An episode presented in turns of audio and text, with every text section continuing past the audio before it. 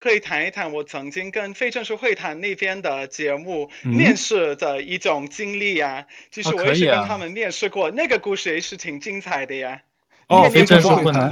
哦，我刚才就想了一个节目，对对对，这有很多。我们之前还跟那个谁，我们私下聊过天儿，一个很叫什么凯啊，那个男的，住在纽约的，我不知道你认不认识。哦，那个美国小小哥吗？对，拍照片特别厉害，是成都。哦，他说自己是。我我跟他有仇啊。我跟他有仇啊！他那个时候他是他是上的节目啊，羽凡羽凡羽凡快，哎呦，羽凡快打住快打住！你这还还在面试呢，先打住。哦，对对对对。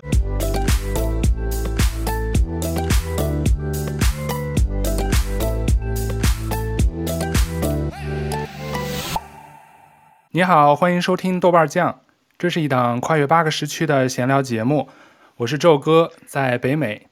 这期节目我请到的嘉宾呢，刚好跟我互换了地理位置。他是住在上海的一位美国朋友 Jonathan，他呢不仅有个非常好听的中文名字叫乔羽凡，而且中文说得非常溜。嗯，据他跟我说，他是 HSK，好像就是汉语水平考试 C 一的水平，就是基本的沟通写作，我跟他用微信聊天什么都完全看不出来是个外国人在跟我说话。所以呢，他是来我们豆瓣酱做客的第一位真正的外国人，而且刚刚要从上海的复旦大学应用心理研究生专业毕业。今天呢，我请他来节目里跟我们聊聊为什么他不远万里从美国到上海留学，还有在中国学习生活的有趣故事，还有他准备毕业后，他今年刚刚从学校研究生毕业，准备要在中国从事双语心理咨询工作的一些想法呀，还有一些有趣的一些。跟心理学相关的一些分享，然后欢迎 Jonathan，欢迎乔羽凡。哎，大家好，大家好，我叫乔宇凡。呃，我觉得真的很有趣啊！你刚刚说他是我们呃请到第一个真正的外国人，这个是笑死我了。嗯、为什么？为什么好笑？真的是第一个外国人。因为其实，因为因为其实，我觉得在复旦大学那边，我上学过程中，我经常会说到，我是呃在那个心理学系里面毕业出毕业的第一个外国人。但是很多时候，他们他们有外国人，所外外籍护照的人，但是基本上都是华人什么的，哦、所以他们是中文为母语的人。所以我是唯一一个，嗯、我我只能说白了，就是一个白种人吧。所以 就听到你这么说，我也想到这个，嗯，可能有趣一点。对对对对，然后今天也请到我们节目的常驻嘉宾李怼怼，也跟我们一起跟那个乔羽凡。我，你是不是想让我们叫你中文名字，还是想叫你 Jonathan？乔羽凡都可以啊，都可以、啊，很好听的中文名。因为对，对，因为那个乔羽凡说了一个特别有趣的点，就是很多拿着外国护照回中国，我知道有很多回中国再去去留学。以那个外国人的身份，但他们其实是华人，都会说中文，而且中文好多也都是可能是母语或者什么的。所以你是一个真正意义上的这个叫做什么老外？对，真正的外国人，就是你自己的这个在你的这个社交媒体上的这个介绍是吧？嗯，是的，我是真正的老外吧，也可以这么自嘲吗？也可以吧，没事。这不是自嘲。经常我会说到，跟我朋跟我朋友说话的时候，我经常会说我是我自己是个老外，或者这啊那个老外怎么怎么样，然后大家都会笑死。他们说你自己是个老外，你怎么说呃人家老外啊？真的是。但是我觉得那个乔羽凡的中文已经好到听播客的应该很多听众都，如果我们不特别介绍的话，应该都。没有办法知道他是老外，他中文真的非常好，而且我看他跟那个舅哥发的那个微信，好多那些词你知道都是高考词汇，就他的那个词汇量，中文词汇量之大，就是真的非常非常好，中文非常佩服。呃，过奖了，过奖了。那你现在那个去在中国已经留学，就是生活工作一共有多少？就有多少多长时间？几几年去的中国？呃，我是二零一八年到大陆了，然后对，差不多这五年都在大陆就生活、上学什么的。前面两年我在一个国际学校里面教心理学，就是心理学课程嘛。然后那个时候我就开始慢慢的发现，很多学生们他们会来到我办公室找我，然后他们可能会开始说一些就谈心嘛。然后那个时候我就觉得我在那个职位上面没有办法给他们就是。他们需要的那种帮助，肯定是很专业的帮助。他们需要心理咨询，或者需要一些更专业性的呃指导嘛。然后我就发现，哎呦，我不知道为什么，我感觉有一点像一个废物一样。然后其实那个时候我们国际学校里没有一个专门做心理咨询的嗯、呃、那个角色，所以我就。嗯嗯，我就想一下，我说，嗯，我也有心理学背景啊，我在美国读的本科也是心理学专业的呀。然后我觉得是为了更理解这边的教育体系和这些学生们的过往经历，我就是想要在这边上学看一看，就是在嗯高校这个阶段，嗯是什么样的体验吧。对，所以我就申请了复旦大学，录取了呀，然后开始上学。对。哎，那个乔羽凡，我就比较好奇，就咱们再往回推一点，就是你最早就是，我就想问几个问题，就是第一，你是什么时候考虑来到中国？然后你中文这么好，你是什么时候就是对中文感兴趣，然后开始学中文？我相信你应该是在来中国之前就会一些中文嘛，对吧？然后那你是什么契机下考虑来中国？然后你说这个国际学校它是小学吗？还是什么呢？呃，所以首先，呃，我来中国之前从来没有学过任何外语。其实我会一点点西班牙语，但是我的西语真的很不好，呵 呵不像我的中文。Oh. 呃，然后来中国之前，对，我刚刚说了，我从来没有一个单词都不会啊。然后我到中国之后，其实这个也是很有趣的。我刚刚跟我的前任，应该是我的前前任吧？嗯，对。对对对，呃，他我跟他分手了，我也有点数不数不过来，太太多了数不过来，是不是？前前前任，太多了，三个钱，已经过了这么久啊。哎呦，然后我刚刚跟他分手了，然后那个时候我在美国，在一个学校里面教书，然后就考虑一下，因为其实我上本科的时候，我上了两个学期的韩语，然后那个时候我还是在嗯考虑一下，是不是要去国外呀？是不是想去体验一下一些不同的文化，看看嗯在美国之外的地方是怎么过日子呀什么的，然后到最后没有做出选择，呃离开美国，然后我跟那个前生分手之后不久我就。觉得有一点迷茫，我不知道应该怎么回事，应该怎么怎么说呢？嗯，从这个关系当中走出来解脱了，然后我就把我的简历挂在网上去。我其实我原来是想要去韩国，因为我对韩国比较熟悉嘛。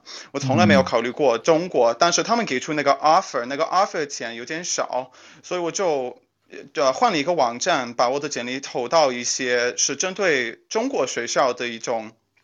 呃，系统嘛，从那个系统里面有一些学校来找我，有一个在福建。那福建其实你在美国的时候，如果你去搜一下中国相关的信息，你会发现很多都是说什么呃中国很荒凉啊，什么都没有啊，很落后啊。所以呃我就觉得我我那个时候就以为所有的地方都一样啊，没有什么分地区的区别。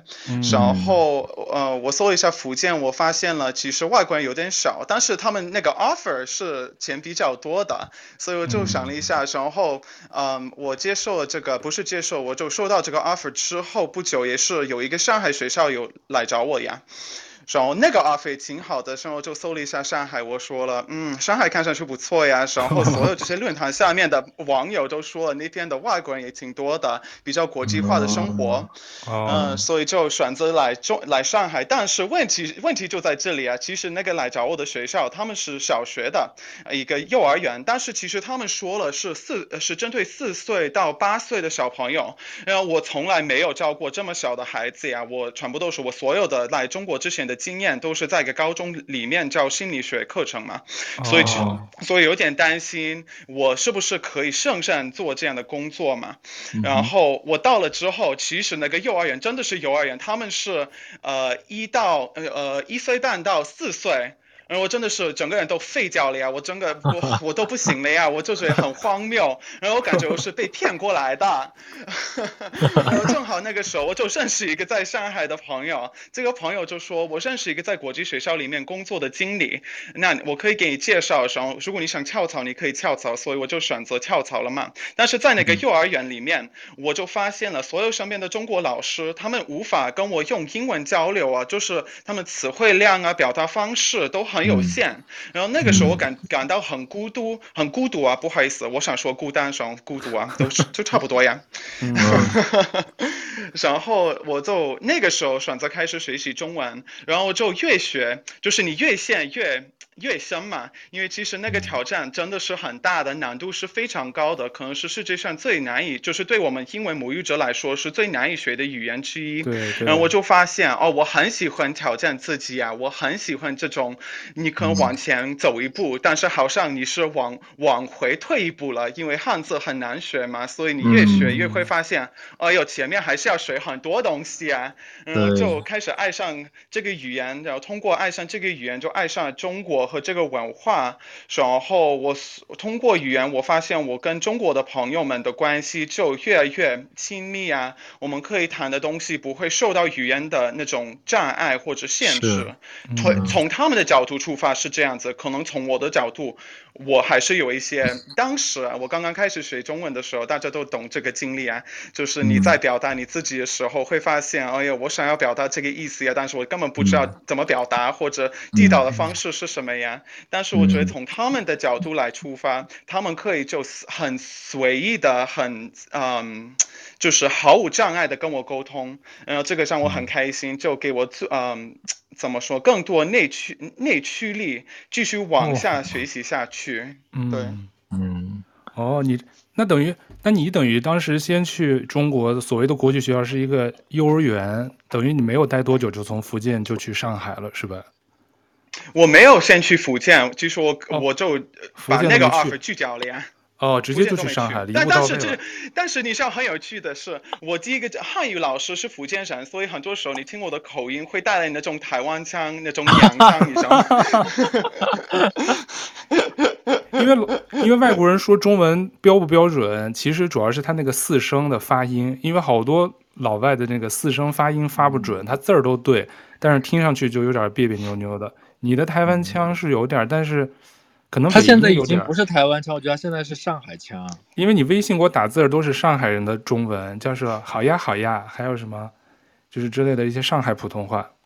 但 呃，跟上海人在一起啊，以后呃时间一长，你就会慢慢的怎么说呢？习以为常，对吧？耳濡目染，是吧？对呀。那，那你等于去来中国来中国大陆之前，你其实都不知道上海是什么样的吗？都没有概念吗？嗯，是啊，这个也是很，这个也是可可能有一点搞笑，你们可能听得很无语啊。我每一次跟人家讲述这个故事，大家都很无语啊。你知道我想我对中国的印的印象是什么呢？我以为中国什么都没有啊。其实你知道我那个飞机一落地，我发现了他们有机场啊，他们有公交车呀。我的妈呀，我都不知道。我以为这边什么都没有，我以为是什么，我真的是农村一大堆，我就是 我都不知道是什么东西啊。他所以。乔宇，那个你是那个你是我麻烦问，能方便问一下你是美国哪里的吗？我是呃北边过来，就是纽约州，我是纽约州西部过来的。是那个地方叫什么地方吗？不是吗？呃，Buffalo，但是我是 Buffalo，离 Buffalo 更更靠南边一点的小地方。我那个是一个小村吧，然后只有呃总人口只有五千个人，所以是非常小的地方。对哦，所以你那边可能跟中国有，就是跟中国有那个，嗯，你看我的我的中文都没你好，就跟中国可能有关联的人比较少，所以就造就会造成你对中国就之前其实是没有任何了解的，对吧？是啊，其实我小学我小学阶段里面有，就是学校里面有一个是呃中国混血的小男孩，然后玩的特别开心，嗯、他是我从小到初中的时候最好的朋友之一，嗯、然后。但是因为他也是就浸泡在我们美国文化里面，然后他妈妈是个单亲妈妈，所以其实他跟他的爸爸中国爸爸没有什么联系，所以其实我就把他当成一个美国人了。但是跟中国就是中国文化或者那种。怎么说呢？因为你知道，中国中国家庭长大的孩子跟美国家庭长大的孩子有一点小不一样啊。嗯、我们说到的家庭教育有一点不一样，这个会怎么说呢？指数虎妈，然后就你说你说你妈？我说虎妈，我说 Tiger Mom。哦，虎妈，对对虎妈。对，这种很普遍，但是因为他的妈妈是意大利人，有一点不一样，嗯、所以其实你说的很对，在我身边没有一些人，没有一个人是跟中国有关联的，嗯、我们只有从从教科书里面看到一些关于中国的信息，然后这些信息是非常有限的，他们只会讲到很不好的东西，嗯、然后会说很多哦，中国人是怎么怎么样啊，中国。呃，也也不要谈这个话题吧。但是 你现在都，你太懂了你，对，太懂了。对啊，嗯、这个避而不谈吧。没事，你那个，那我还好奇一个点，就是你说你当时在上海这个学校一到四岁，你刚刚不说你给他们上心理课，你指的就是这一到四岁的小朋友吗？那个时候是，其实我想当一个英语老师，因为其实如果你想要到从美国到中国的话，最最容易走的途径是当英语老师。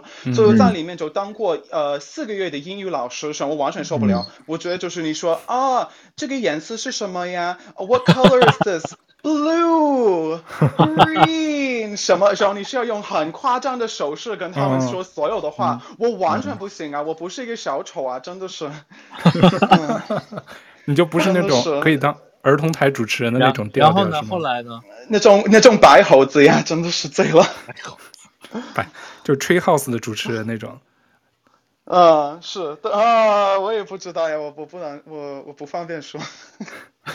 然后你你接着说，然后呢？你那个后来是怎么就？是你在哪些？你就是后来开始教他们心，就是你帮他们做心理辅导，是这些小朋友吗？还是什么呢？不是这些小朋友，是我哦换到那个国际高国国际高中之后，我没有做他们心理辅导师什么的，这个完全不行啊！嗯、其实我完全没有这些能力啊，然后学校里面没有这些资源呢、啊。其实最让我担心的是，有一次有一个学学生他在钉钉上面就来找我，嗯、他说我现在非常痛苦啊，嗯、我感觉很伤心、嗯、很悲伤，我感觉人生没有什么意义啊。什么的，嗯、然后他说他马上要自杀什么的，我去找我那边的上司，哦、我跟他说了一下，就部门大家都知道，然后他们唯一呃采取措施是把一个阿姨啊派到他那个宿舍里面，就稍微观察一下，但是没有给他别的资源呢，就是好像他在那边像、像在一个孤岛上面，呃经历这些痛苦啊。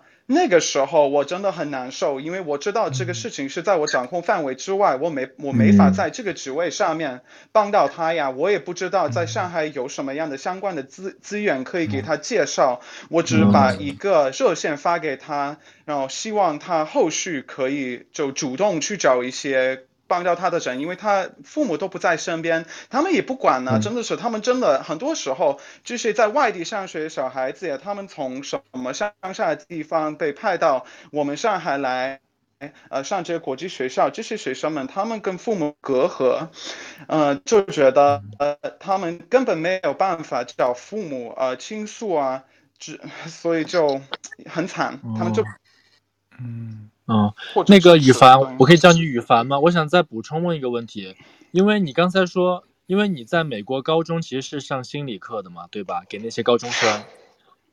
对。喂，听得到吗？然后，那为什么你觉得你到了中国的国际上海的国际学校给这些高中生进行心理辅导，你觉得你就不可以呢？是因为语言的障碍吗？还是因为其他原因呢？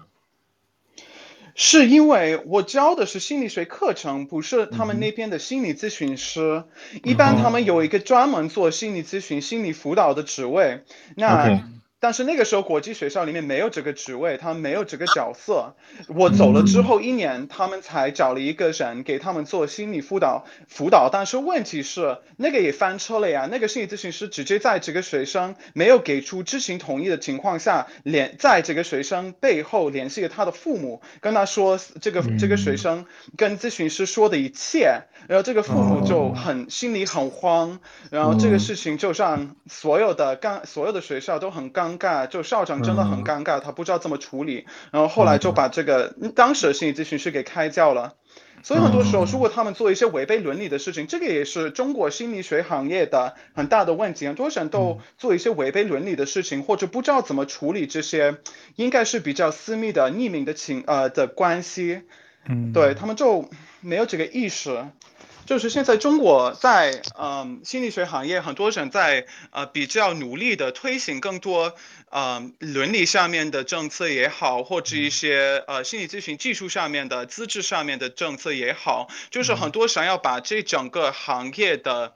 呃专业程度拉高一点的政策，以便让呃我们更有资质，更就是人家来找我一个心理咨询师或者别的人给他们心理辅导，至少他们知道这个人的受训背景是好的呀，然后他们知道在咨询过程当中怎么干预啊，怎么实怎么操作呀，而不是他们在一边瞎做，因为这个现在是上海最大的问题啊。其实我身边很多心理咨询师，他们在咨询中都不知道怎么问问题啊，怎么收集这些最基本的信息，所以是有点鱼龙混杂。对，明白。这个如果舅哥我记得没错，之前杨老师也提过嘛，就国内现在这个心理咨询其实是，就是我觉得我总结一下那个宇那个宇凡他说的意思，其实就是说现在这个心理咨询师的这个职业规范还不够明确，就很多东西他没有说一套完整的这个手册，遇到这个情况该怎么处理，这个情况应该怎么处理，什么时候应该不要泄露病人的隐私给其他人，包括最亲的直系亲属，就他没有一个职业规范，对吧？九哥，之前我记得杨老师也提过这个。对对对，然后其实羽凡说的是一个、嗯、一种问题，就是说是羽凡他等于是在美国的高中当是当心理老师，嗯、其实他老师可能跟心理咨询师还是要求不太一样，他可能是吧一些话术啊，或者是尤其是从美国到中国又不一样，而且羽凡刚才提到他，嗯、你之前在这个国际学校当这个心理学的老师。其实是国际学校有这意识，我觉得一般的国内的公立学校，我不知道现在有没有这样的设置。国内我们记得我们小时候只有思想没有教育。对啊，哎，但是其实你这样说，我想起来，我大学的那个辅导员儿，他们大学辅导员有很多是心理学毕业的，所以我当时大学的我们那个系的辅导员他也是心理学毕业的，因为当时我们大学隔壁的，就是有另外一个系的什么研究生还是什么的。就是在宿舍里面自杀了嘛，然后关键他死了以后，因为当时可能放暑假什么的，他的就是那个尸体在房间里好几个月没人发现，然后后来他同学回去才发现的，然后就吓得不轻。这么夸张？对，所以我们那个系的辅导员还去给他做心理辅导。你这样说，我想起来，其实大学是有这种配置的。通常是但是像但宇凡说的，只有可能国际学校，因为我不知道，我确实不不不太清楚现在中国的那个公立学校有没有这样的配置，但确实这两年。国内的这个中学生、青少年的心理问题，我们之前也做过一期，就青少年抑郁症的。其实青少年现在学业压力很大，然后有的像宇凡说的，离父母很远，去这种国际学校或者是住宿的学校，他没有什么去沟通的管道，然后也没有专业的人士来进行他这种干预啊什么的，所以确实是，对。而且我刚才听那个宇凡说，我能感觉到他其实是对于那些学生，特别是给他来信那些学生，他是很关切的嘛。所以就是他有点爱之深责之切的感觉，所以我猜这也是宇凡你后来为什么考虑再去读去复旦读这个心理学的这个研究生，呃，什么应用心理学研究生，然后所以你还是想做一个专业的心理咨询师，然后再来帮助这些需要帮助的人，是这样吗？对的，就是这样子的呀，对，嗯。那你就是通过上学，你可以，你，你可以就提升自己的资质呀。就是因为就是绝大部分的美国心理咨询师，就是我觉得全球范围内所有的心理咨询师或者心理治疗师，他们需要，不好意思，我的狗子在叫，不知道为什么。没关系，听到了。嗯 嗯，呃，就是我们在美国或者别的欧美国家，所有的这些心理咨询师，先需要上个硕硕士，拿到这个硕士之后，但是在中国反而有一点不一样。这个是这个就会导致，就像你说的，很多人都没有就是这个意识啊，或者他们都不知道应该怎么做呀，或者心理老师和心理咨询师有一点混淆啊，他们职责上面都不知道谁呃负责什么，对。嗯。所以你当时是呃，我就好奇的点是你当时就是当时不是你在这个国际学校，然后你主要是负责教他们，你后来到这个高中也是负责教英语是吗？教心理学课程啊？呃，高中心理学课程，对，嗯，但是在你是在什么时候突然就转念想，我一定要再回学校读，然后要就是想在中国当这个心理呃心理医师呢，心理咨询师呢？是这样子的呀，来龙去脉是，嗯、呃，我想了一下，我说了。其实现在我知道我有这个语言天赋啊，就有这个语言能力啊。是、嗯，我知道如果在这边可以做一个心理咨询师，我赚的钱可能会多一点，那是真的呀。因为其实在上海，双语心理咨询师非常少，非常少，嗯、就是好像只有我，不是只有我一个人，但是真的是外籍身份呢，嗯、然后又会中文的心理咨询师，我从来没有见到过，除了我自己自己之外，没有其他的，非常特别，所以我对，那你所以我就觉得我可以给自己这个优势啊，嗯、对。那于凡，你嗯，你在因为这个做这个之前，哎、嗯，就跟你说，因为我们这对都大家都有时差，不好意思，那个，因为他这个在中国从事心理咨询师行业，我也是很好奇，因为他这个对语言要求很高，基本上全是靠说跟听嘛，所以你的这个知道他可能从事这个职业，像你说的可能赚的会多一些，但是可能能从事这样的人也凤毛麟角，是吧？至少你现在知道，在你这行业里很少，是吧？是对，比较好奇，你当时就考虑这个，比如说你考虑的是这个收入上面会增加，那如果是我是你这个角度的话，我会想，其实作为一个我们就说老外，你要做这个中文的心理咨询师，其实你的这个会不会考虑，就是说你有没有想过，如果做心理咨询师，因为你毕竟都是跟呃比如说病人对话的时候是很深度的对谈嘛，那你会担心，比如说你的障碍会大于你的利益吗？啊、呃，对对对对对，其实我真的很担心这方面。其实我刚刚开始在复旦大学上学，那个前面那一段，我就觉得我完全课堂上我完全听不懂。其实我的注意力全部都是集中在学会这些专门的术语啊，然后老师到底在讲什么呀？这些东西我都觉得是很难，因为那个时候我才刚刚考过 HSK 六级，HSK 六级你知道那个标准是什么呀？你只需要呃听得懂、认得出来五千个字。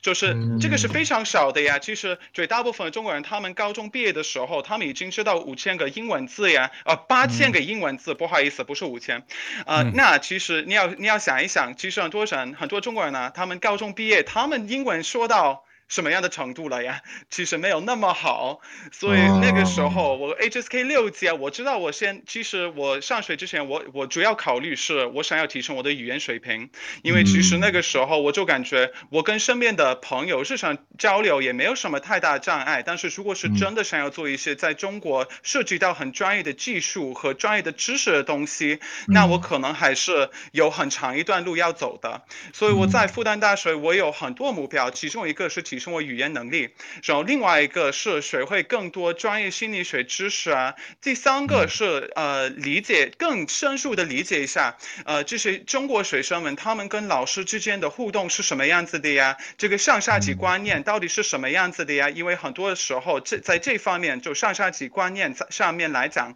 呃那个。嗯，怎么说呢？外国人和中国人之间的区别非常非常大，然后他们是怎么处理、怎么相处这些嗯关系，他们是怎么互动，他们是怎么呃跟老师或者上司沟通，这个我就是想要亲身体验一下，然后通过呃跟我的督导师负责我研究的督导师，我可以就。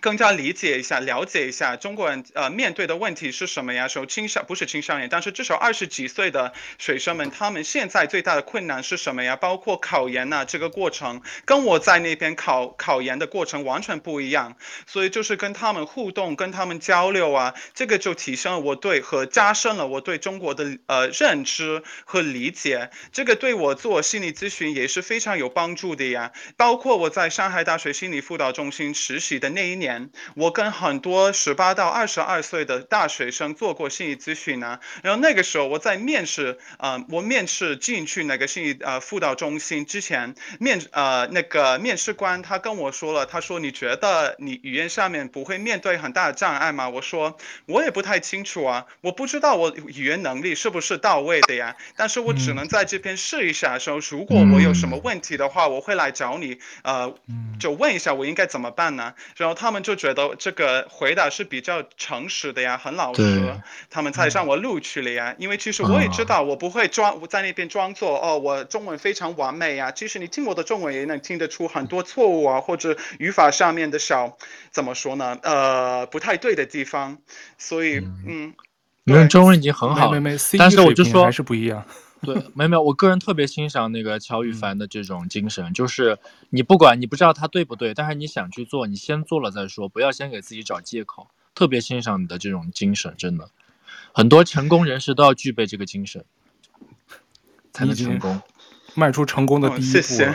对，真的真的是，而且我刚才我想再结合一下那个舅哥，一会儿你补充啊，我就想再结合一下，我听刚才那个羽凡的他的描述，我感觉他对于比如说青少年，甚至是比如说大学毕业生，就是偏年轻的这个阶这个呃族群，就是大概我们就说二十五岁以下吧，可能就十五到二十五岁之间这个年轻，可能是他自己的一个那个比较想后期想要专注的，就是帮助的这个辅导的人群，因为我看他的那个小红书。一会儿，周哥可以推荐一下那个羽凡的小红书。我看了他几个视频，他也是针对这种，比如说有讲那个社恐的呀，然后有讲怎么提高自己的自信度啊这些。我觉得这些也是现在年轻人普遍面对的问题。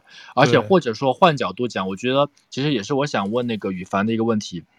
我觉得聊这些话题都是我们，我们不包括在播客上都会常常会聊这些话题。对，特别就是就是确实是现在大呃普遍年轻人都会面对的问题，比如社恐，因为我就属于社恐嘛。然后比如说自信这块儿，但是我觉得特别有有有一点我想提出来，就是就是羽凡作为你自己来讲，你有没有觉得其实就是亚洲人不说中国人，就亚洲人他跟西方国家，比如说北美长大的人，他的那个自信程度确实是不一样的，或者说他自信的表现程度也是不一样的。所以说你在做这些心理辅导，就是我不知道你有没有遇到过实际的案例啊。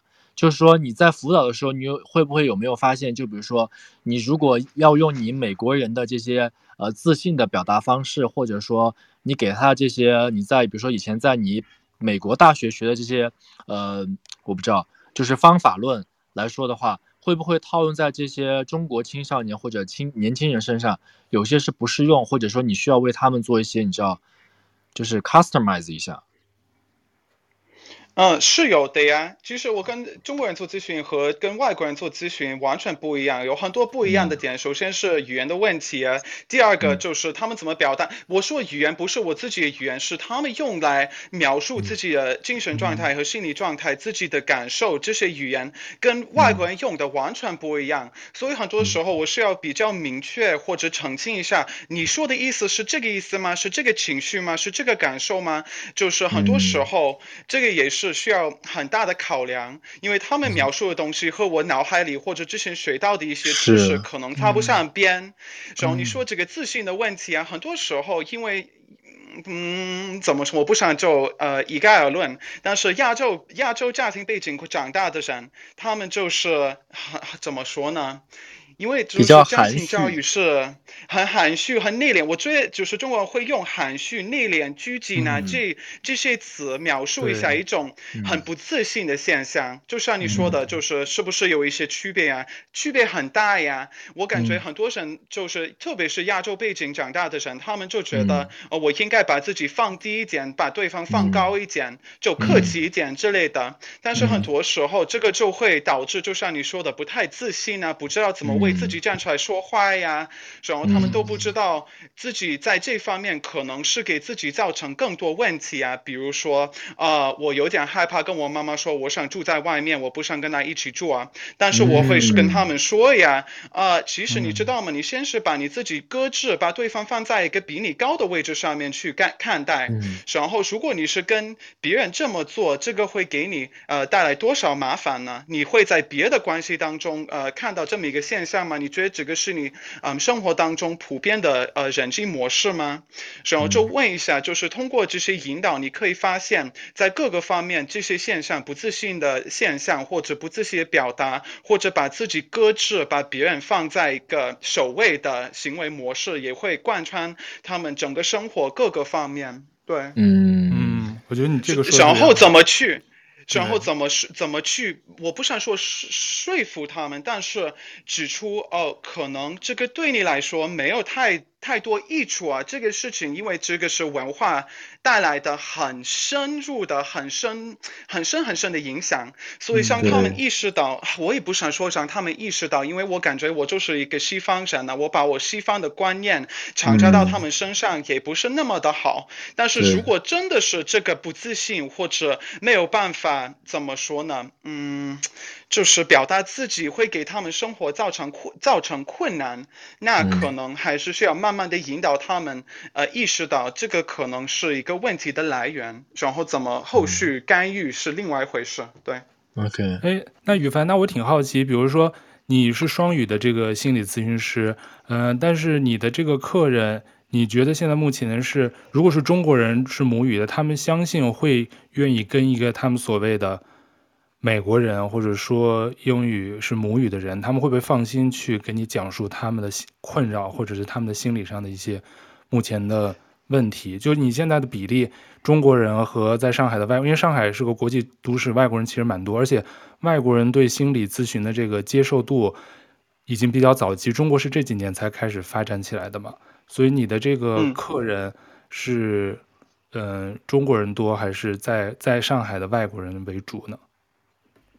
呃，两者都有，但之前是中国人偏多一点，呃，外国人偏少一点。但现在因为就、哦、我不知道为什么，因为这个是起起落落的呀，要看一下谁谁有什么心理毛病啊，或者呃谁认识我，或者因为其实我就会在我朋友圈上面发到发我的海报啊，如果想需要心理咨询，可以随时来找我。如果有一些，嗯、因为我所有的客户都是朋友圈找来的呀，然后全部都是我以前跟我做咨询的人给我推荐的呀，差不多是这么一个过程。但是就呃说回到前面你刚刚问的那个问题，他们会不会相信我，或者对我有嗯，嗯有什么期待之类的，或者有一些嗯怎么骗我想说偏执性想法呀，就是我没办法帮到他们呀、嗯、之类的。其实绝大部分的时候。嗯，首先我想说什么呀？其实因为这个有两种非常有趣的现象在里面，其中一个我呃好的，我把这个放在前面。很多中国人他们如果想要用英文跟我讲，然后他们知道我会我我母语不是呃中文呢，但是其实你知道吗？心理咨询师如果是心理咨询师和来访者，来访者就是我们的客人嘛，那这个来访者用自己的母语是最好的呀，因为其实他们会很自由的表达，然后用来嗯怎么翻译的那种认知资源。偏少一点，对吧？嗯，所以他们如果选择用英文跟我做咨询的话，很多时候我会稍微跟他们探索一下，说你会发现很多中国人用英文表达自己的情况下，会感到更加能够敞开心扉跟你聊一些心事。他们会觉得，哦，哦，我用英文的话不会受到那种。怎么说？用中文表达我自己，这个不会激活那种内心冲突啊。就是比如说他们之前过往的经历，跟父母啊或者其他同学啊用中文表达自己的时候，可能会感到很受挫。就是比如说表达能力没有那么好，或者跟一个老师，那个老师会把他们压榨什么的。然后他们用英文的话，这他们知道，OK，我可以用英文跟你做咨询，用英文就是我的其中一个特长，会感感到更自信一点，对吧？但甚至说有。我现在想到的一个，就是之前跟我做咨询的人，我不会说太多关于他的嗯私密的信息，但是他跟我说过，用英文的话会让他感到自己是一个西方人呢、啊，然后他觉得从这么一个，因为我会说这种这是这是一种幻想嘛，因为这个是不可能的呀。不管怎么样，你是在中国长大，你是土生土长的中国人呢，但是跟我用英文的话，他或者跟别人用英文的话，他会感到自己。不像中国人呢，他好像有一种自我憎恨的感觉，就是对这种身份认同有一些不太嗯自信也好，或者不太呃骄傲的感觉在里面，是有种防御机制是吗？类似就。对，是一种防御机制，这些东西都是防御机制啊。对，防御机制是很重要的。在我过在我的工作当中，我经常就会处理这些防御机制啊。包括呃后面你刚刚说，就是另外一个情况是这样子的：如果一个中国人他们来找我做咨询，然后他们一开始就对我没有那么相信，我可以帮到他们，或者呃连外国人也会有这些想法呀。他们一坐下来可能会说，我感觉我是一个没有办法呃得到帮助的人，然后我会慢慢的跟他们说呀，其实。你感感知到在这个咨询室里面对我的想法是什么吗？你能感知到你对我的一些想法吗？就是你现在对我有什么样的想法？我会问这些问题的时候，他们可能会说，我感觉你可能呃认为我是怎么怎么样的人。这个其实没有什么证据证明我有什么想法呀。其实你看我的眼神呐，你看的眼神当中，你看到我对你有什么样的想法吗？其实我根本没有啊。然后最绝大部分的时候，你先前面需要处理一大堆投射，才可以跟他们好好的建立起那种咨询关系，然后让他们对你有更加信任，更加多的信任。对，绝大部分的时候是一种防御机制，就是投射呀。对，哎，那方便吗？问你，宇文，就是现在来。你这儿咨询的这些咨询者，他们是在你家里还是你专门？因为一会儿李队队也可以分享，他在加拿大是之前也找过那个 shrink，就是这个心理咨询师。然后一般我们看美剧啊，还有看电影，你看一般都是很漂亮的房子，布置得很舒服，然后像个很温馨的地方。所以像你在上海，你是有这样的一个场所去提供吗？还是说你现在要挂靠在什么什么中心啊什么的？我不太不太知道它这种国内的操作模式是啥？所以在上海普遍是这样子的，就是你要么在一个私立心理咨询机构里面工作，要么在一个国际诊所或者别的别别的一些综合性的诊所里面工作，然后他们会给你提供已经布置好的心理咨询室做咨询。呃，但是我自己呢，另外一种情况是这样子的，他们有一些叫做共享心理咨询室，然后这些共享心理咨询室是按小时收费的呀。所以我比如说我有一个人他来找我做咨询的话，那我就会去那个共共享心理咨询室跟他们做，对，哦，是这样，对，那现在比如说你在在复旦大学读这个是第一个即将毕业的真正的外国人，嗯，或者是白人，我这种类似的，但但你的这个 留学的生涯，你有没有什么好玩的印象啊？就是在在复旦读书，跟你在纽约在纽约州立大学读书的时候，就是中西方的这个。大学体系应该让你也有有有一种不同的感受吧？在上海读书是不是挺好玩的？吃吃喝喝的？哎，没有那个那个舅哥，我想再拖一点回去问一下那个宇帆问题，就是当初、啊啊、我感觉他对心理学，就是你当初为什么会选心理学这个专业啊？我觉得还挺有意思，我想问一下。你说大学吗？对他大学就因为是吧？我记得没错的话，我当时我做心理的心理咨询师，就是那是个老头了，他们好多人其实。好像本科本来不是学这个，然后是后来去学的心理学，然后所以他们就是有，因为他心理学在国外不是分两种嘛，一种是，我都忘了，我的我的那个叫什么？那个哦，一个是能开药的，临床心理学和研对，一个是 psychiatrist 嘛，然后 psychiatrist 那是比较高级的嘛，但是我的那种就不是 psychiatrist，因为他不能开药嘛，他就是 consultant 或者 therapist，我不知道英文什么忘了词了，therapist，对。他们这种很多其实本科并不是一开始就从事这个，而是后来对这个感兴趣嘛。然后你是从本科就开始学这个心理学，所以其实你是不是可以理解为，其实你从很小的时候就表达了这种对心理学的这种喜好，或者是为什么你会选择这个专业呢？我想再往回退一点问一下这个。嗯，好的，首先。呃，我不知道我你是不是想要这个气氛变得很沉重啊？因为其实这跟我的自身经历有关系的。啊，你你方便就看你方方便讲，如果你不想说，对，没关系啊。我就对，如果是沉重的话，呃、对。呃，就是呃，因为其实我的我的爸妈早就早就已经去世了呀。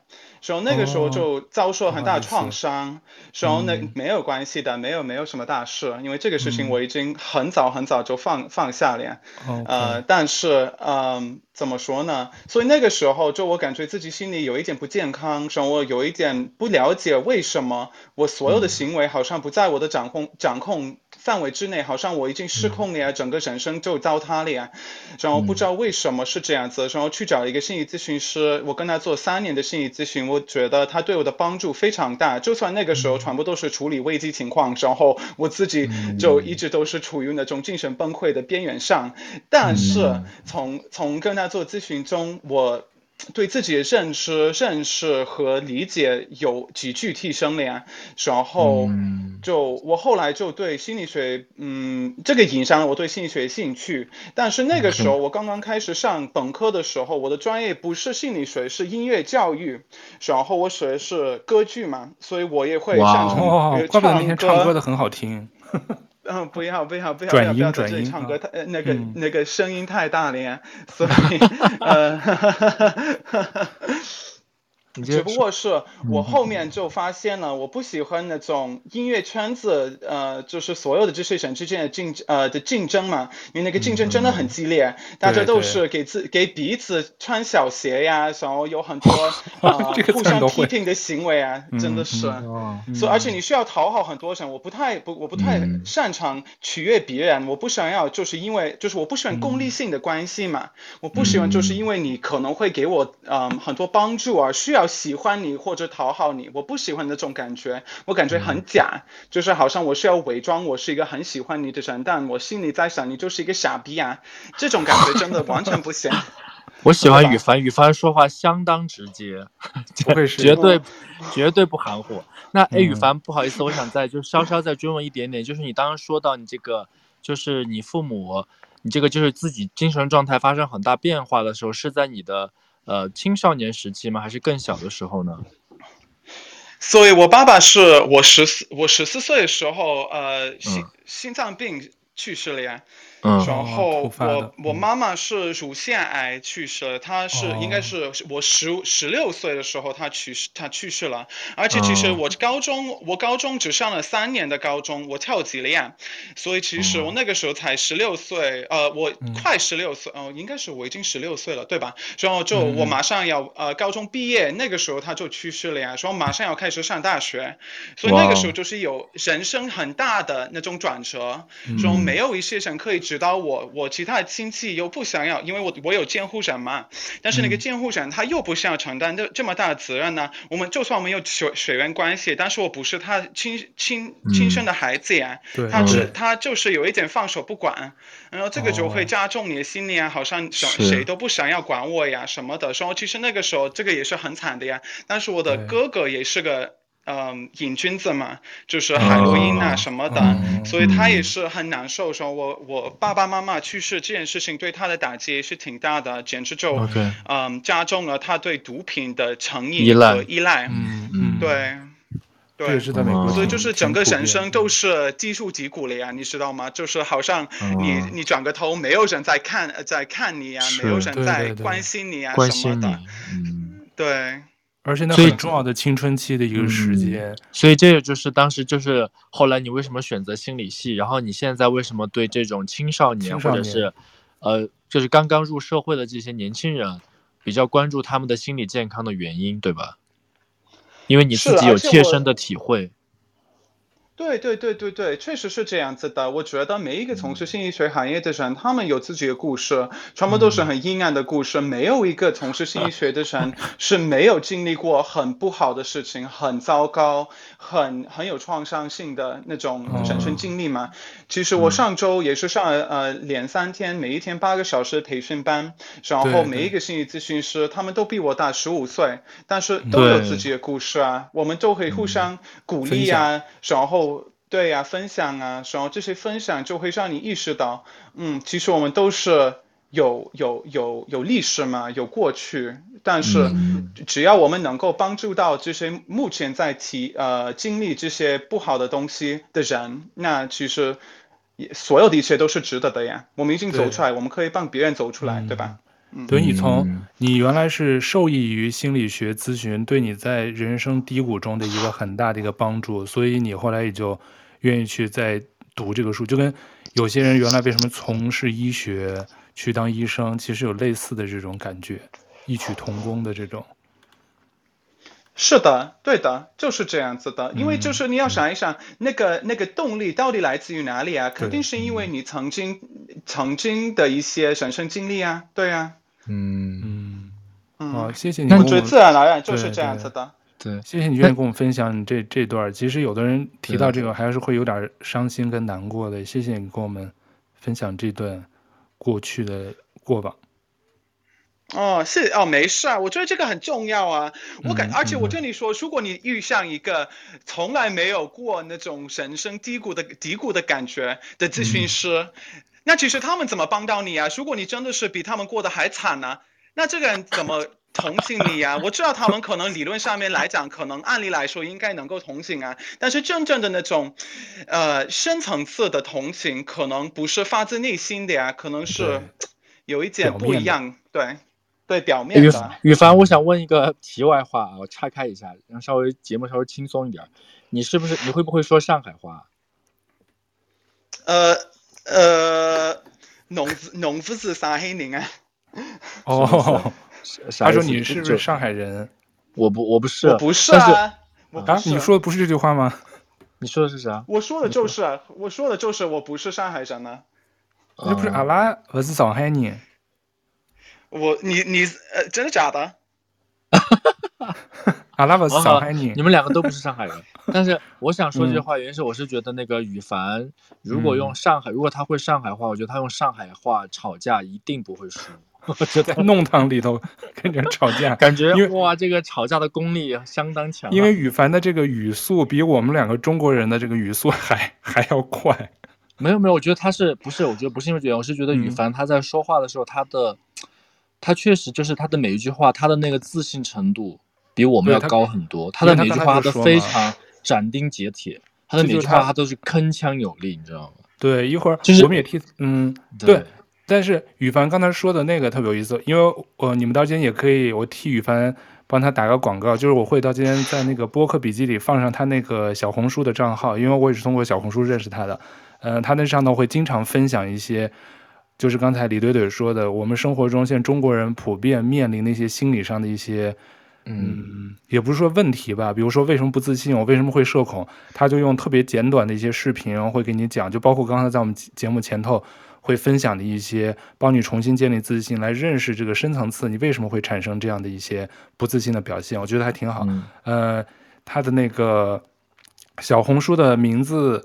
叫做心理咨询师乔羽凡。如果他以后不改 ID 的话，我会也贴上那个他的呃小红书的账号在播客笔记里，大家感兴趣的可以去关注乔羽凡老师啊、呃。我们接着聊、嗯，而且我还特别喜欢小红书上那个羽凡分享的一个点，他讲到社恐的时候，他就讲到你社恐的原因会不会是因为别人觉得你是一个怪人，所以你就害怕让别人知道你是一个怪人。对吧？类似像这样的概念是吧？羽凡你讲了，我就觉得这个特别像当时那个，呃，舅哥记得当时咱们出过一个那公众号文章吗？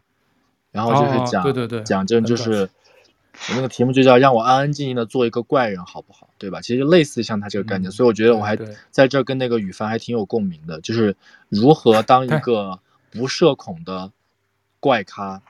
但羽凡肯定不是社恐，他绝对是社牛。我不是啊，我表面上面就是是很社牛，但是我内心就是一个小孩子，我还是很多时候有社恐的表现。包括我明天、嗯、明天晚上我要跟几个朋友去一个社交，就是一个拓展人脉的活动嘛。然后我提前跟我朋友说、嗯、啊，这个活动的形式到底是什么呀？我们会坐下来吃饭，还是大家都在那边站着喝酒啊？喝着呃边喝着边聊天嘛？是什么样的形式啊？因为我想要就有一个预设，我应该怎么做一些心理准备啊？嗯、我还是。内心有一些社恐啊，还是有的。哦、不管怎么样，还是有一些害怕。你们美美国人不是最喜欢就是站着那个 cocktail，就是那种鸡尾酒会，大家端着酒杯走来走去。这我觉得美国人应该比比大部分中国人会更擅长社交的场合吧，就是类似这种。但你也会心理建设，不知道为什么很莫名其妙，对对，很莫名其妙。我感觉我我在中国前面两年我还不会中文的时候，好像我就是这样子，我就是一个 party king 嘛，我天天都在外面喝酒啊、跳舞啊、泡酒吧啊，这些东西都是我的日常。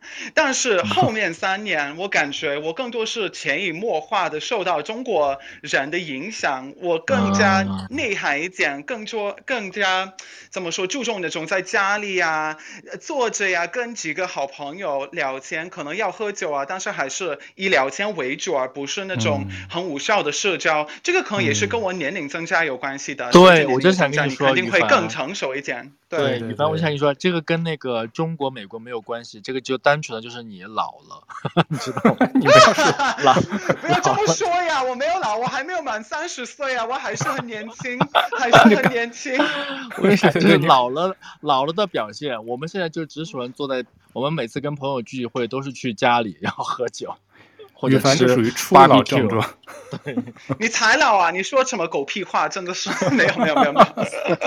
你看，你千万不要跟 听众们，我吵不过他，吵架你们吵不过羽凡。我英文、中文都吵不过他，应该吵不过他，真的吵不过。双语都吵不过你。嗯，没有没有没有没有没有，不是不是，嗯，但是我觉得很多时候我我感觉我更喜欢中国人就是举呃举一举的方式，我觉得更有营养更有意思的。我跟你说，我感觉目前就住在上海绝大部分的老外，他们要么做、嗯、哦这个我不能说这些话，我不能在公共平台这样说，但是我觉得很多时候就是 就是那种无效社交嘛，就是你在那边呵呵乐乐的说话，但是根本没有什么这么说。没有重点呢？好像是。嗯，对。中国人因为其实他们整个人生就在这边，他们已经定定居了呀，他们想要生孩子呀、养孩子呀，就是好好跟一个老公或者老婆做事啊，这些东西我更喜欢聊更更深入的话题，就是对对，嗯。明 白明白。那那回到我们刚才有一个问题，就是说，那你讲讲你在这个复旦。嗯，读完书留学跟在美国留学有没有什么不一样的？你现在是不是更喜欢上海多于你当时在纽约呢？或者布法罗？那一定的呀！上海，上海是这个世界上最好的城市啊，真的是！哇哇，你这 你这个结论下的，上海人听到我要太开心。妈呀，你知道吗？你知道吗？我已经去过好好几个国家，我去过很多很多大城市，包括纽约市啊，嗯、很多欧洲那边的城市啊。我还是觉得上海这个生活，嗯、生活就很舒服啊，节奏又快。但是如果你想要找节奏慢一点的生活方式，也可以找到的呀。然后就随时都可以约人出来呀，什么的。我觉得这边整个氛围都挺，嗯、怎么说，轻快一点。然后。嗯我我觉得，但是如果是教育体呃经历的话，我觉得在复旦大学，嗯，过得开心是过得很开心的，但是也是有很多我跟其他的同学有一定的隔阂嘛，因为就是语言的语言的事情的时候，我可能是他们现实中见过的第一个外国人呢，就是真的是一种同等的关系的外国人，不是一个嗯外交什么的哦，外教叫做不是外教，应该是外教，不好意思。对对对，嗯，所以就有一些那种感觉，但是总体而言，嗯、我感觉我在那边找的几个好朋友真的是非常非常棒，我们每一天都会保持联系啊，嗯、然后就是会分享一些嗯生活中的小确幸啊，嗯、然后但是整个他的中文真是之好呀，因为小雨雨凡说了他的那个语言有天赋，所以用词我刚才有些词我一下都都都不知道该用什么表达了。雨凡，你现在在上海待了几年了？他应该一八年嘛，五年，五年啊！你这开头咋听的呀？对啊，你就是，嗯，哇，我都没有想到。才五年这个水平，你居然说没有？他说上海是全世界最好的城市，最好的城市，上海人，上海要给你颁发荣誉市民了，真的。那上海和纽，那那上海和纽约两个大都市，国际大都市都是。你不要比纽约，我觉得比纽约没有，就是那羽凡，你去过中国的其他城市吗？比如说像我是成都的，你去过成都吗？成都我去过呀，我最好的哥们儿来自于四川，嗯、他带我去那边。其实疫疫情，呃，就是我们能够说这个词吗？可以可以可以说现在。呃，就是带 你这带带。戴口罩的时期好不好？刚刚大爆大爆发的时候，其实我去那边三个星期，我在他那个应该叫做德阳嘛，有就是呃成都成都外的小城市，一个就是一个小村嘛。我跟他一起在那边住了 三个三个星期嘛，就是一个小村子呀，真的什么都没有啊，他们连热水都没有啊，那个自来水全部都是冷的呀。哦，你是说你朋友他家是吧？对他家呀，他家啥都没有啊！真的，我不能说破烂，因为他听到这个节目就会打死我，真的是他会骂我一大顿，骂骂咧咧的跟我讲。但是我已经跟他说了好几次呀，他那边，我真的好喜欢羽凡，羽凡的这个，羽凡我真的太喜欢。我跟你讲，你这期结束，应该有很多粉丝都会对你，都特别喜欢你这么。因为我现在是看着羽凡发给我的，我现在看着羽凡发给我的简历，他那张照片一直在看着我，你知道他那张那个 标准的那个职业工作证。我跟你讲，羽凡，我现在我不是你，但是我现在全身已经湿透了，你知道吗？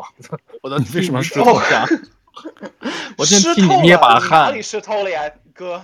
你要开黄腔吗？你在开黄腔吗？我全身都湿透了，我就说你都替你捏把汗，你说话。我的妈呀，你这说的。比我都比我都 open，哎，那你羽凡，你刚刚说你结交的那些大学的好朋友都是中国人是吧？都是都是中国人呢。其实我也、嗯、我也认识一个留学生，我们是好朋友。她是个意大利女生，嗯、我希望她会听这个节目，听到这个部分，她会很开心，就心花怒放嘛。嗯、呃，其实她也挺好的，她中文也巨好呀。其实我在那边认识的外国人当中，没有几个是中文很好的，绝大部分，嗯、比如说这个很荒谬啊，我不知道你听的你会听的怎么样啊？但是有一些是中国哲学专业的，他们是硕士生，哦、全部都是留学生，但是他们一一个单词中文都不会啊，他们用英文学。水，中国哲学，我的妈呀，我都醉了呀！因为他们先是把这些中国哲水的东西翻译成英文再学啊，我就觉得很绕，为什么要倒过来水啊？我都不懂啊。然后他这，然后他每一个都现在找不到找不到工作呀。我说啊，果果不其然是这样子的，他们看你的简历，看你不会中文啊，还在这边水中国哲水啊，你 你你是疯了吗？你真的脑子脑子进水啊，真的是醉了。哇塞，宇凡，我我我要问你，我要给你明确点，你现在你今天有没有喝酒？你现在我今天没有喝酒。你没有喝酒，你这个，我就说宇凡这个直白的程度，你说就咱俩我们在北美生活，这 这加拿大人肯定受不了。这就是刚才宇凡说的，我们骨子里还是中国人，所以那那些文化上的一些潜移默化的东西就很难去改变，还是特别他刚才说用内敛呀、什么含蓄这些词儿，太用了。但你在生活里。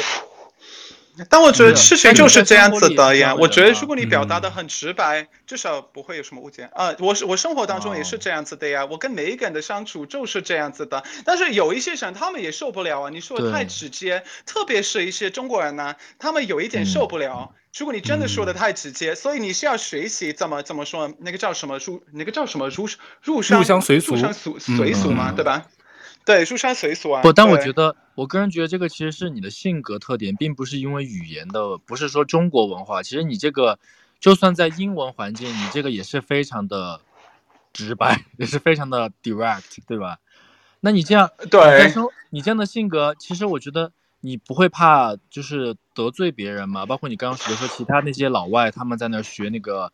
你刚刚说他什么学什么？学中国哲学。对，学哲学这些。如果你你当面说他们这样说，他们不会生气吗？你不会得罪他们吗？我不会当面这么说呀。这个、嗯、为什么是要我为什么要冒犯到他们呀？其实他们内心很清楚啊。嗯、他们心里我就在说，他们心里不能接受的东西啊。嗯、其实我经常会跟我其他的一些朋友说这样的东西啊。嗯、我觉得。就是这么这么一回事啊！如果你真的，嗯、就是你在中国呀，你上水了呀，之后你不会，你你学不会中文呢，还是学这么跟中国有关系的东西啊？你还不会中文呢？我觉得还是挺荒谬的呀。这个是我个人观点啊。如果他们接受不了，他们接受不了。对，我觉得宇涵说的没错，就跟中国，我知道原来有些中国人留学去英国去读中国文学，等于去英国用英文学中国文学，等于就跟羽凡说的转换过来一样。其实有的可能就是为了拿文凭，具体我们就不知道，也不能榨着别人这些留学的这个想法什么的。是，但那个，因为我觉得今天那个羽凡特别逗。我记得他在那个你在社交媒体上就是说，因为你今年不是从复旦大学研究生毕业吗？也准备要找工作什么？那你是听上去是不是应该毕业后就准备在中国待下来做做这个双语心理咨询工作呀？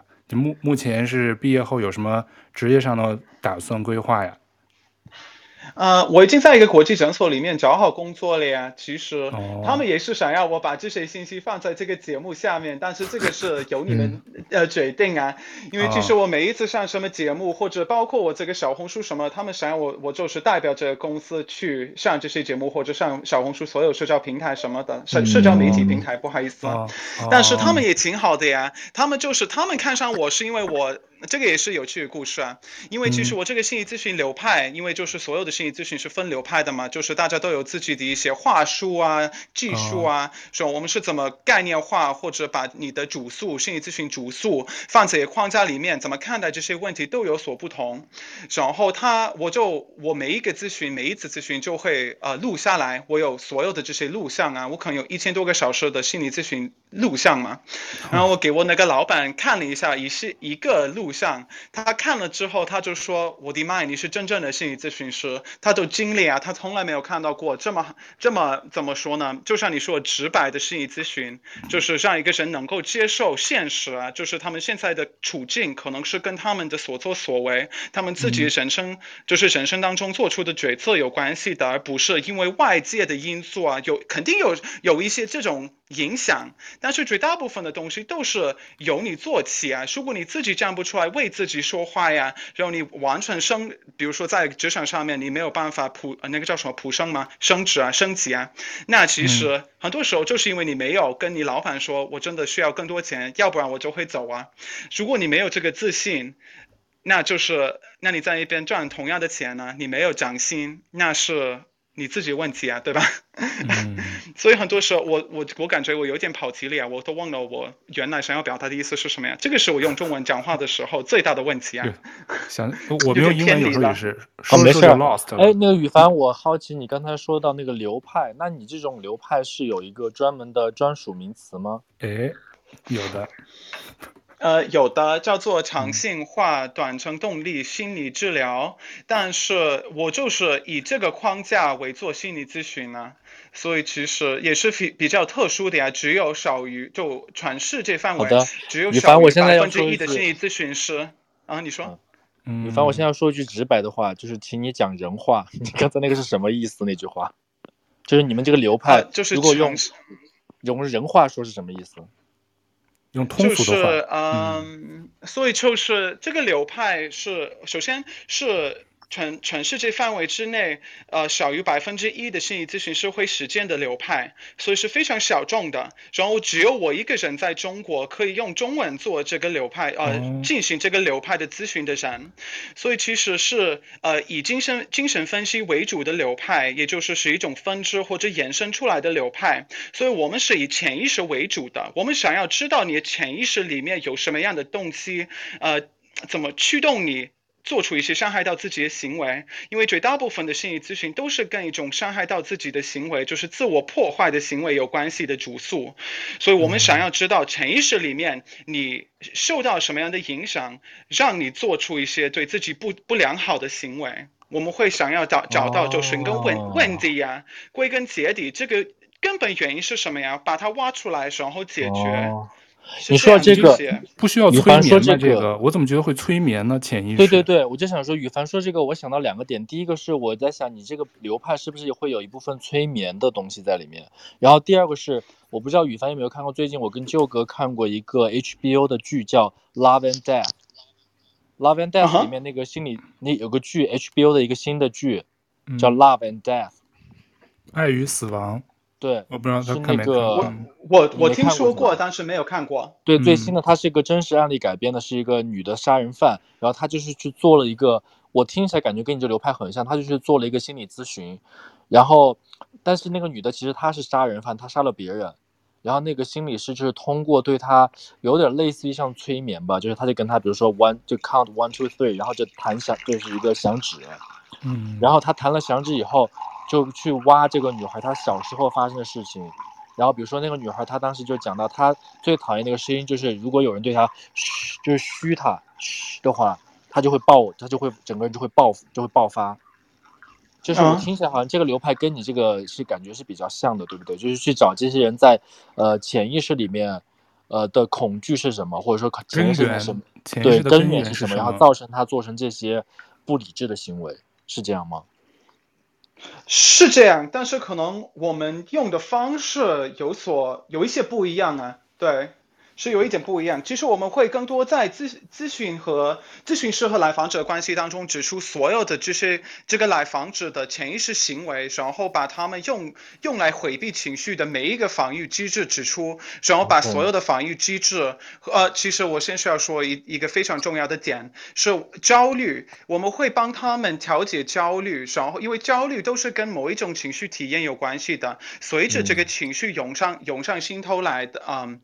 你的焦虑也会有飙升。那如果这个人在意识层面上面没法承受这个焦虑，我们会帮他们调节这些焦虑啊，调整呃调节到他们能够承受所有的这个涌上来的情绪所产生的焦虑，然后通过他们能够承受这些情绪的情况下，那我们就会开始把他们的防御机制给拆掉。因为其实防御机制，比如说我可以举个例子呀，呃，我会问一个来访者，我会说啊，你现在对我有什么么样的感觉呢？或者你对我有什么样的情绪？那他们可能会回答说：啊，我觉得你是一个很好的人。然后我会直接说：嗯，其实这个就是你的想法呀。你看看，你会用你的想法替代你对我的情绪吗？这因为这个叫做合理化，就是一种防御机制，是非常普遍的呃防御机制。绝大部分的人就会从这里开始，然后我们慢慢的往下继续把这些防御机制处理好，很多情绪就会出来。因为其实每一层防御，他们都代表一种创伤，或者他们曾经在某某依恋关系当中用来回避情绪的方式。所以其实每一次处理这些防御，你会发现更多关于这个呃坐在你面前的人的过去经验相关的信息。所以其实防御机制、焦虑情绪这些东西，很多时候都处于潜意识。所以我不会用催眠，我就会在咨询师和来访者。呃，之间的关系当中，指出他们所有的潜意识信号和行为。嗯、对，好专业。对，我觉得这段讲特别好。对对对，但宇凡，我个人好奇，就是说你刚才说只有百分之一，全世界只有百分之一用这个流派的这种心理咨询方式，那为什么这么多心理咨询师不用这种？就它不是主流的学派吗？是它比较操作上比较困难，还是什么？为什么这么少的人心理咨询师在使用这种方法？呃，真的是一针见血了呀！你刚刚说的非常对啊，就是操作上面非常困难，需要很多很多很多培训。比如说，我上这个培训班需要三年，然后每三个月我们就会上连三天，每一天八个小时的培训。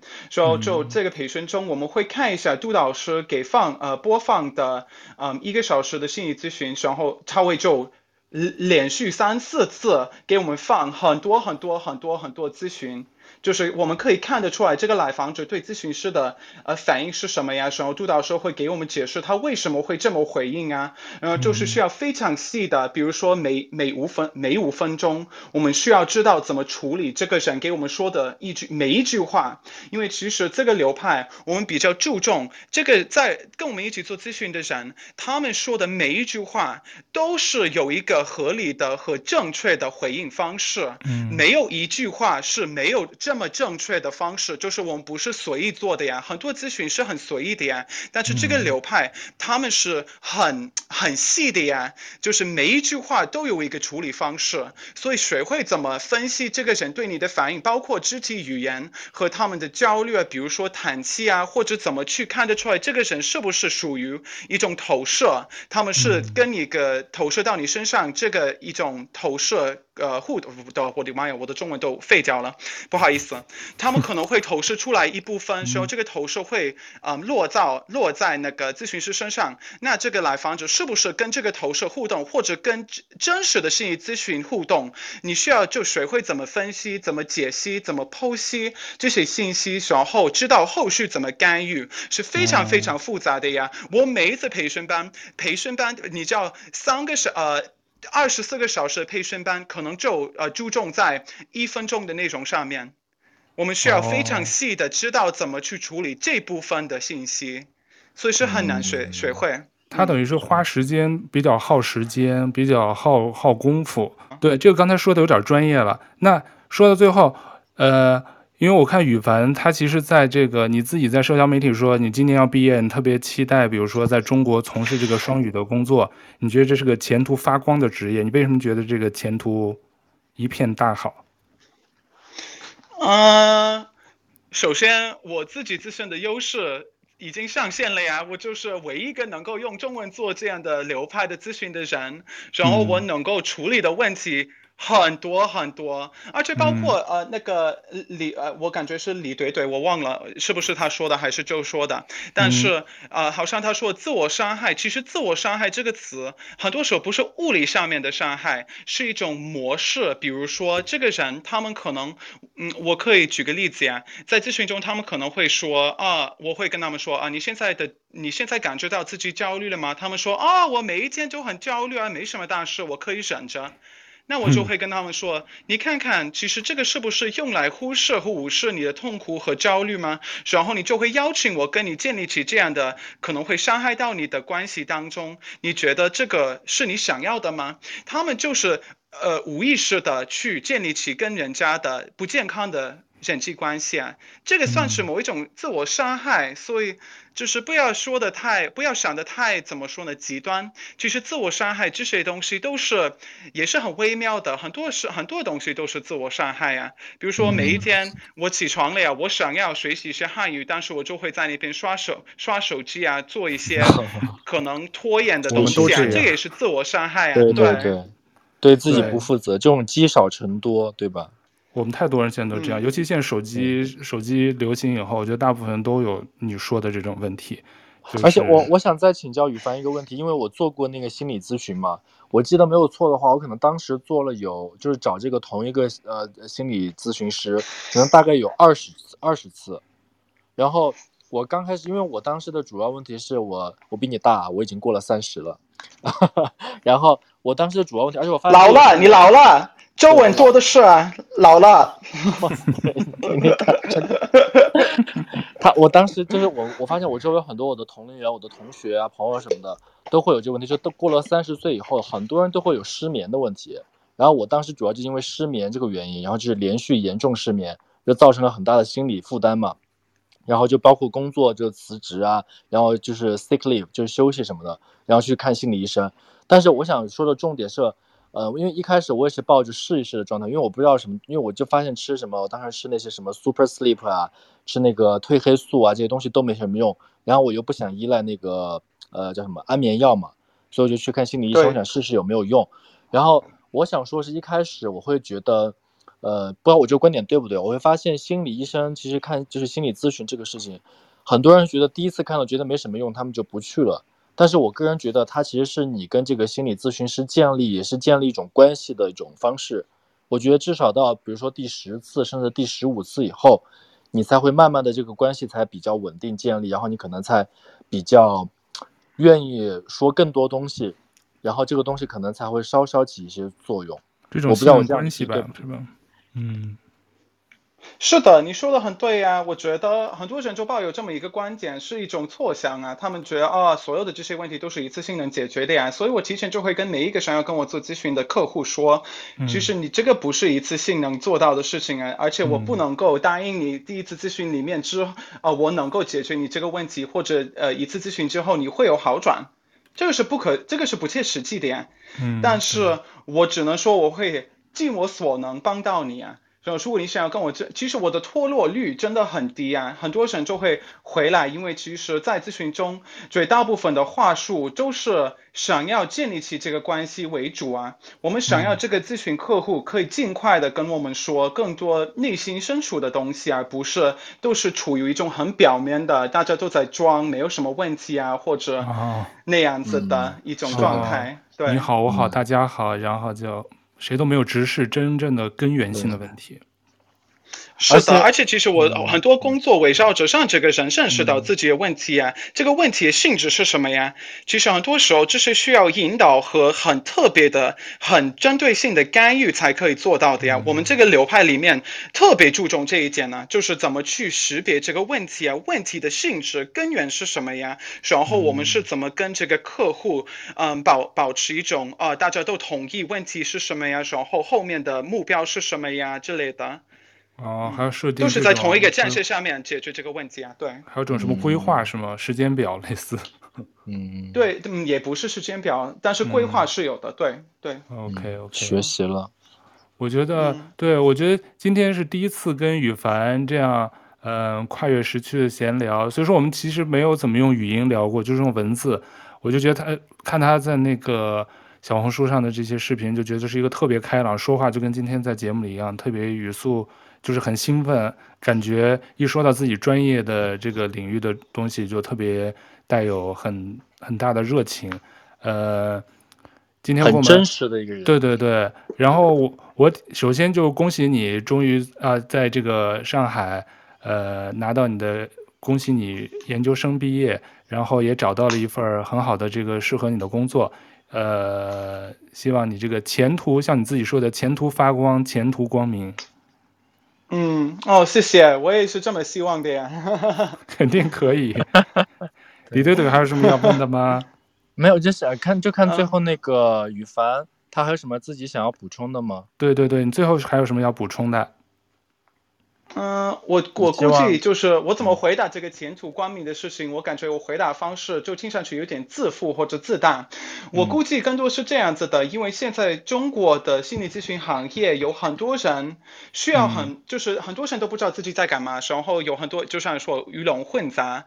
然后我知道我是比较真心的想要帮助到更多人，然后我觉得如果能够让人家认识到我的真实那个面目和我对这个工作和想要帮到别人的欲望的真实性，就会发现，其实可能在那边，在某一个地方，有一些人真的想要帮到我，而不是把我的钱给骗掉。对，因为很多时候，就是做做第一次咨询或者做一个疗程之后，他们可能对心理咨询有很很不好的印象。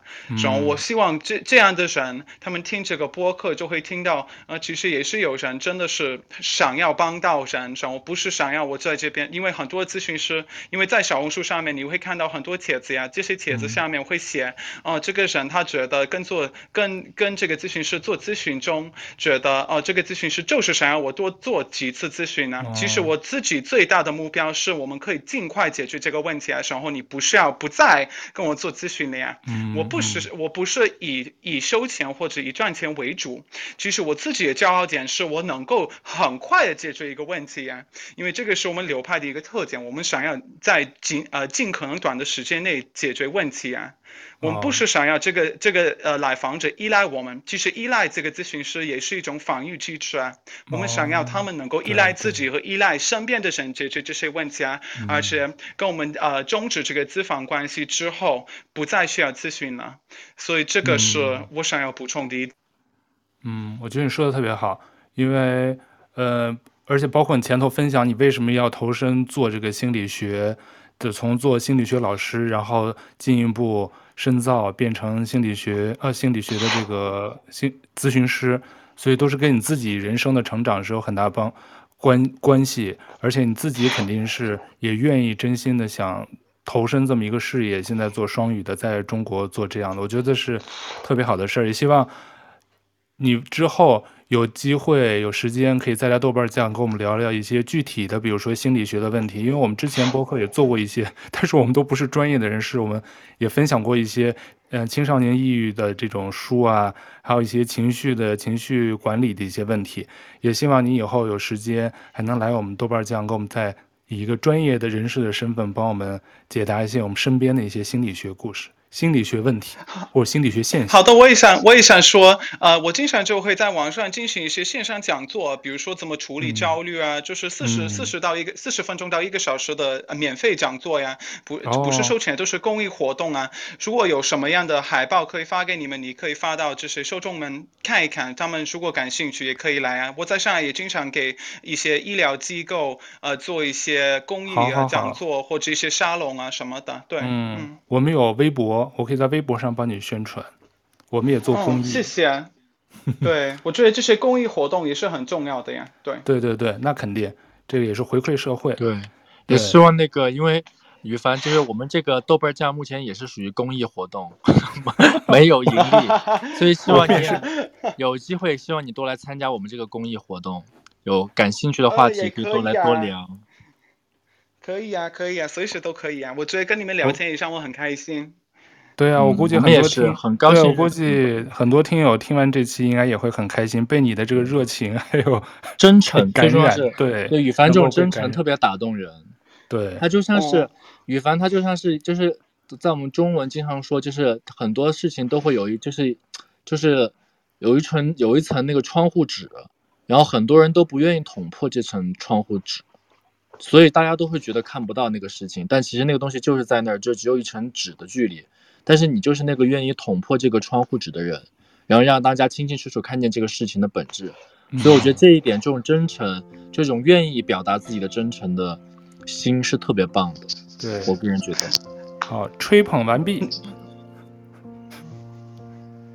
那好，那我。再次谢谢乔宇凡 Jonathan 来做客我们这期豆瓣酱，跟我们分享他从美国到上海求学，然后踏上专业心理咨询师的这个道路。虽说时间有限，没有分享那么细，但是我也挺开心跟他有这么一段时间。还有李队队，我们来，呃，跟我们节目的第一个外国嘉宾来分享他在中国的故事。哎，不要忘了谢谢你们呐、啊，谢谢。嗯，欢迎大家都去关注那个呃羽凡的那个小红书，还有他的各种社交账号。你是最想大家关注你的小红书吗？还是对小红书，小红书为主啊。对，对，那你要多你要多更新。大家那个 羽凡还是个羽凡是一个大帅哥，大家一定要关注。对对对，超级大帅哥。没有没有，你不要把我说到天了呀，真的是醉了呀。没有没有，我倒还好吧。大家大家预期太高，反正我们觉得你真是个美国美国帅哥，又年轻。你不是说你还年轻呢？对你应该还年轻，还年轻，永远年轻。不去嗯参加那些就是那种外国人的那种电视节目呢？我们看到好多那些辩论啊什么的年轻人，对，哎，这件事情我不能泄露太多了呀，你知道吗？我对对们对是跟一个面试中。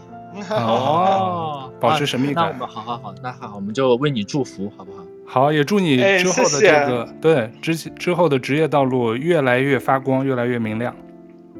哎，其实下一期我们可以谈一谈我曾经跟非正式会谈那边的节目、嗯面试的一种经历呀。其实我也是跟他们面试过，那个故事也是挺精彩的呀。哦非正式会谈哦，我刚才就想了一个节目，对对对，这有很多。我们之前还跟那个谁，我们私下聊过天儿，一个好叫什么凯啊，那个男的，住在纽约的，哎我不知道你叫什么凯啊认不认识？他可能哦，那个美国小小哥吗？对拍照片特别厉害，是成都，他说哦自己是，成都我我跟他有仇啊，我跟他有仇啊，他 那个时好好那那我们不说了啊他上的节目啊，羽他没有我凡羽凡羽没有上啊凡快哎呦，雨 凡，快打住，快打住！你这还还在面试呢，先打住。哦，对对对对对，没有没有没有，好了没有什，么羽凡面试羽凡什么我都没都没有说，我们会把这段剪掉。哎，好的嘞，好的嘞，哎，好的，下一次再聊。好好，那我们下次再聊。谢谢 Jonathan，谢谢雨凡做客我们节目，我们下期再见喽，谢谢你的收好听，，拜拜，拜拜。拜拜。